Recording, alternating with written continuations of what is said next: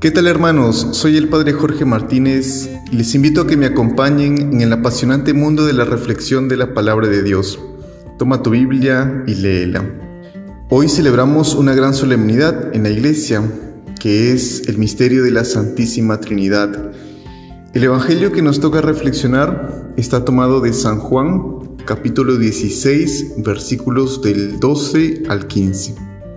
En aquel tiempo dijo Jesús a sus discípulos, Muchas cosas me quedan por decirles, pero ustedes no las pueden comprender por ahora. Cuando venga Él, el Espíritu de la verdad, los guiará hasta la verdad plena, pues no hablará por su cuenta, sino que hablará lo que oiga y les comunicará lo que está por venir. Él me glorificará porque recibirá de lo mío y se lo comunicará a ustedes. Todo lo que es del Padre es mío. Por eso les he dicho que tomará de lo mío y se lo anunciará a ustedes. Palabra del Señor. Gloria a ti, Señor Jesús. Bueno hermanos, me acompaña en este día el Padre Eleodoro Villanueva, con quien hemos compartido también en otra ocasión otras reflexiones acerca del Evangelio, sobre todo en Adviento, si mal no recuerdo. Estuvimos compartiendo con él las reflexiones dominicales.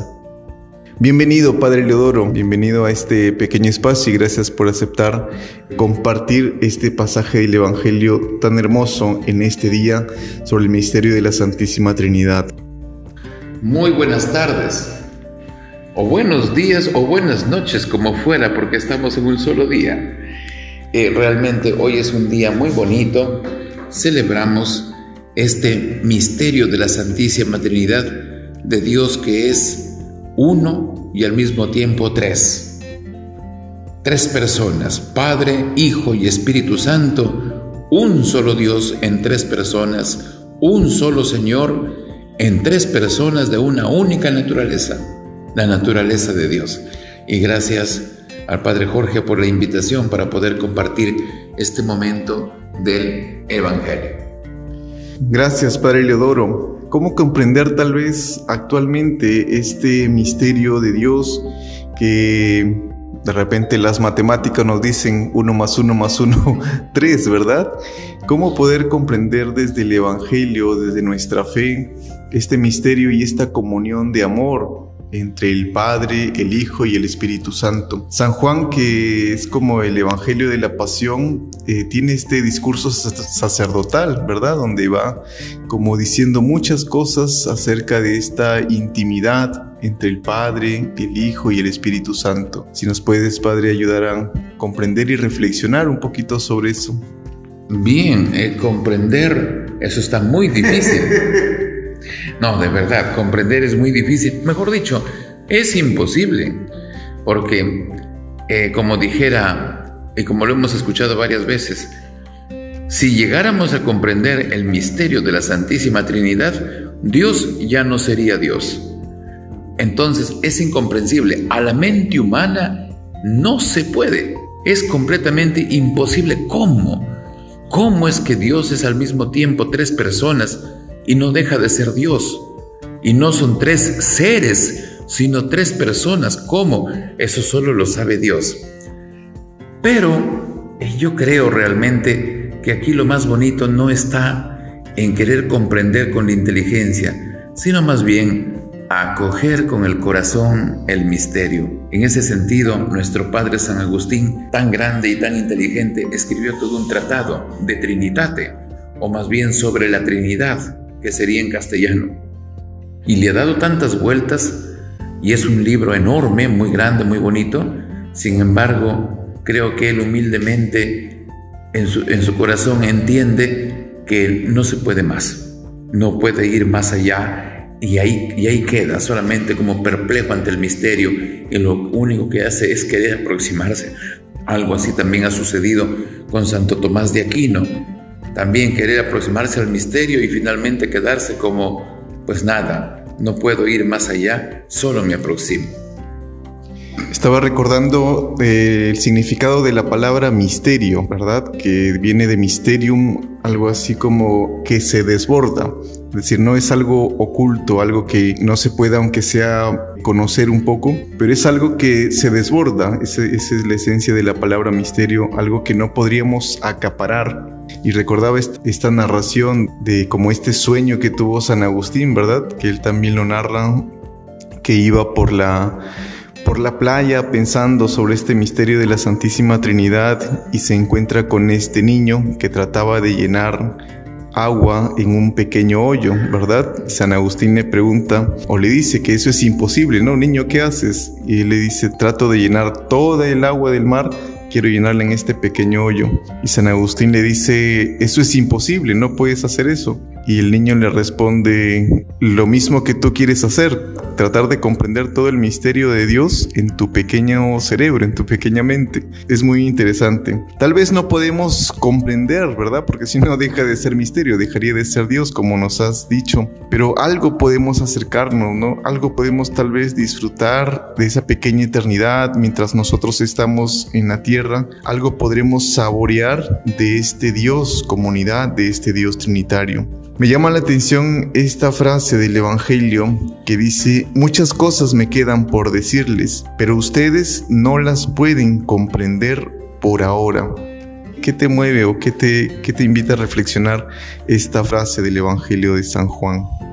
A ver, me hace pensar en lo siguiente, en la limitación del ser humano. O sea, Jesús es Dios y hombre al mismo tiempo y en eso no tenemos duda. Pero todos los que le rodean son hombres como nosotros, limitados, que incluso dicen que nuestro cerebro no le damos funcionamiento completo, ¿no? Algo así. Y, y cuando Jesús les dice, yo tendría muchas cosas que decirles, pero ustedes no pueden todavía, es como decir, no pueden abarcar lo que yo quisiera revelarles. Pero esperen, esperen, vendrá otra persona también Dios, ¿no? También Dios, y les va a guiar a la verdad completa. Pero ¿cómo nos va a guiar el Espíritu Santo a la verdad completa? Pues lo va a hacer también a través del tiempo. Llegó la semana pasada, hemos celebrado Pentecostés. Una vez que viene el Espíritu Santo, los apóstoles que estaban un poco miedosos salen y tienen hasta la sabiduría para la predicación. Recién comienzan, entre comillas, a comprender más allá de lo que Jesús les ha dicho.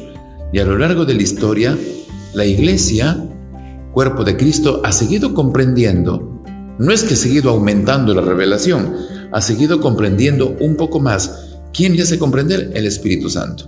Y hoy, eh, yo creo, después de tantos siglos, hoy somos muy hijos del Concilio Vaticano II, pero ¿acaso el Concilio Vaticano II ha dicho una cosa diferente de la divina revelación? No, ha sido una intervención del Espíritu Santo para comprender un poco más en la actualidad lo que todo el tiempo nos ha dicho. Y ahí nos lleva a la verdad. Como que esto nos invita a la paciencia también, ¿no? Porque de repente esto de esperar y comprender poco a poco esto que nos va revelando el Señor a nivel de comunidad, a nivel de iglesia, creo que también se puede vivir a nivel personal, En cada uno con su propia historia de salvación, donde uno se encuentra a veces con personas que dicen, le pido, le pido esto a Dios y todavía no comprende todo lo que pueda suceder, a veces en situaciones difíciles, ¿no? Sin embargo, a veces uno en la vida espiritual va experimentando que poco a poco en los tiempos de Dios va llegando su gracia, va llegando su iluminación. Es muy interesante el Evangelio. Otra cosa que estábamos comentando, Padre, era acerca de, este, de esta imagen del Señor de los Milagros, ¿verdad? Tú que eres tan devoto y que te apasiona tanto cuando hablas sobre el Señor de los Milagros, eh, está representado, ¿verdad? Esta comunión de amor, esta comunidad perfecta, por así decirlo. Si nos puedes compartir un poquito acerca de los símbolos, acerca de este icono tan importante para nuestro país también, ¿verdad? Y gracias por la pregunta porque me siento contentísimo cuando me preguntan sobre la imagen del Señor de los Milagros. Sí, todos hemos visto la imagen del Señor de los Milagros y cuántas veces hemos acompañado la procesión en octubre o incluso en la Semana Santa, ¿no? Como este año que volvió a la plaza de armas, nuestro Cristo morado. Si ustedes recuerdan, en la parte alta, en la parte alta de la imagen del Señor, arriba se ve un anciano, luego hay una paloma y luego al pie está Jesús en la cruz. Esta figura es una representación gráfica de la Santísima Trinidad, pero es también una aproximación. ¿Por qué arriba el anciano? ¿Es que acaso el Padre Celestial es un viejito? No, también es una figura bíblica.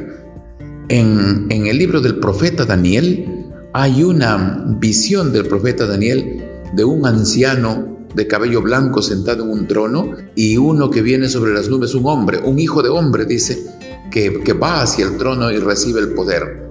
Entonces, la figura del anciano que está en el trono en el libro de Daniel es la que está dibujada acá en la figura, en la imagen del Señor de los Milagros. Representa al Padre esta figura. Luego está aquí la paloma y en la palomita Ustedes se acuerdan en el bautismo del Señor, bautismo de Jesús, cuando Jesús es bautizado en el Jordán por Juan, se escucha la voz de Dios Padre y una paloma baja sobre Jesús. Y esa paloma representa al Espíritu Santo bajando sobre Jesús. Y obviamente al pie está Cristo en la cruz. Cristo Jesús en la cruz. Es el Hijo de Dios, el Dios hombre muerto en la cruz y es la segunda persona de la Santísima Trinidad. Inclusive, otra vez aproximándonos, porque en la Trinidad no hay ni arriba ni abajo, ni derecha ni izquierda, es todo el misterio de Dios. Y cuando decimos que Cristo está a la derecha del Padre, decimos que está a la misma altura y el mismo poder del Padre. Pero aquí en la imagen del Señor de los Milagros, la figura de la paloma que representa al Espíritu Santo está puesta entre el Padre y el Hijo. Quizá el pintor que la colocó ahí quiso de alguna manera decirnos es que el, Espíritu Santo procede del Padre y del Hijo. Quizá por ahí, que es lo que también rezamos en ese credo tan largo, el niceno constantinopolitano, que ya a veces ni lo sabemos, pero así es. El Espíritu Santo que procede del Padre y del Hijo. Muy bonita la imagen del Señor de los Milagros. Cuando tengan tiempo de mirarla, miren no solo la figura de Cristo, Miren arriba la figura del Padre Celestial y la paloma que simboliza al Espíritu Santo. Muchas gracias, Padre Leodoro. Y finalmente, para terminar esta, este misterio de la Santísima Trinidad, que es una figura de comunión, ¿verdad? De unidad entre el Padre, el Hijo y el Espíritu Santo, y también con este icono de la imagen del Señor de los Milagros. Eh, ¿Qué nos invita hoy tal vez el Señor en este tiempo, en nuestro país, en el mundo, en este sentido comunitario, verdad? Estamos también en el tiempo de la sinodalidad, ¿verdad? Esta invitación del Papa Francisco a tener un proceso de escucha para tener un sínodo que se trate justamente de, la sinodalidad, ¿verdad? En la iglesia. Para nosotros como, como agustinos también es algo esencial de nuestra vida. En esta coyuntura, en nuestro país, ¿qué mensaje nos puede dar en este domingo esta solemnidad de la Santísima Trinidad? Bien, yo creo que podemos aprender mucho. La Santísima Trinidad significa esa unidad perfecta, esa comunión perfecta del Padre y del Hijo y del Espíritu Santo. Siempre uno, siempre la unidad. Como dijo Jesús, como tú, Padre, y yo somos uno. Algo así dijo. Y está en el Evangelio de San Juan más o menos así. Eh, ¿Cuál sería un mensaje?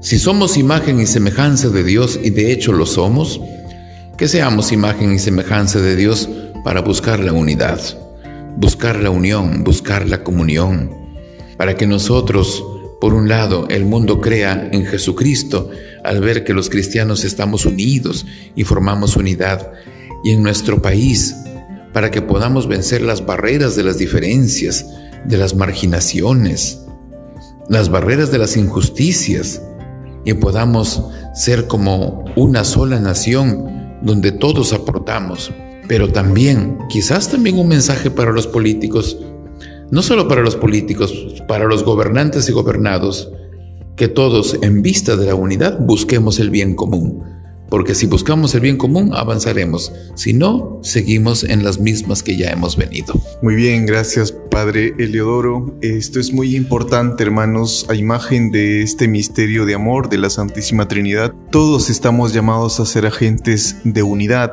que no es uniformidad, ¿verdad? La uniformidad es lo externo, la unidad es la parte interna, lo que nos ayuda a, amarnos unos a otros y a pensar como nos, nos lo dice el Padre Leodoro en el bien común, en el bien de todos, sin diferencias, sin pensar en, en, mi propio bien, ¿verdad? Olvidándome de los que menos tienen, siendo verdaderamente justos. Muchas gracias Padre Leodoro, hermanos, que tengamos un bonito domingo en familia, Toleleye.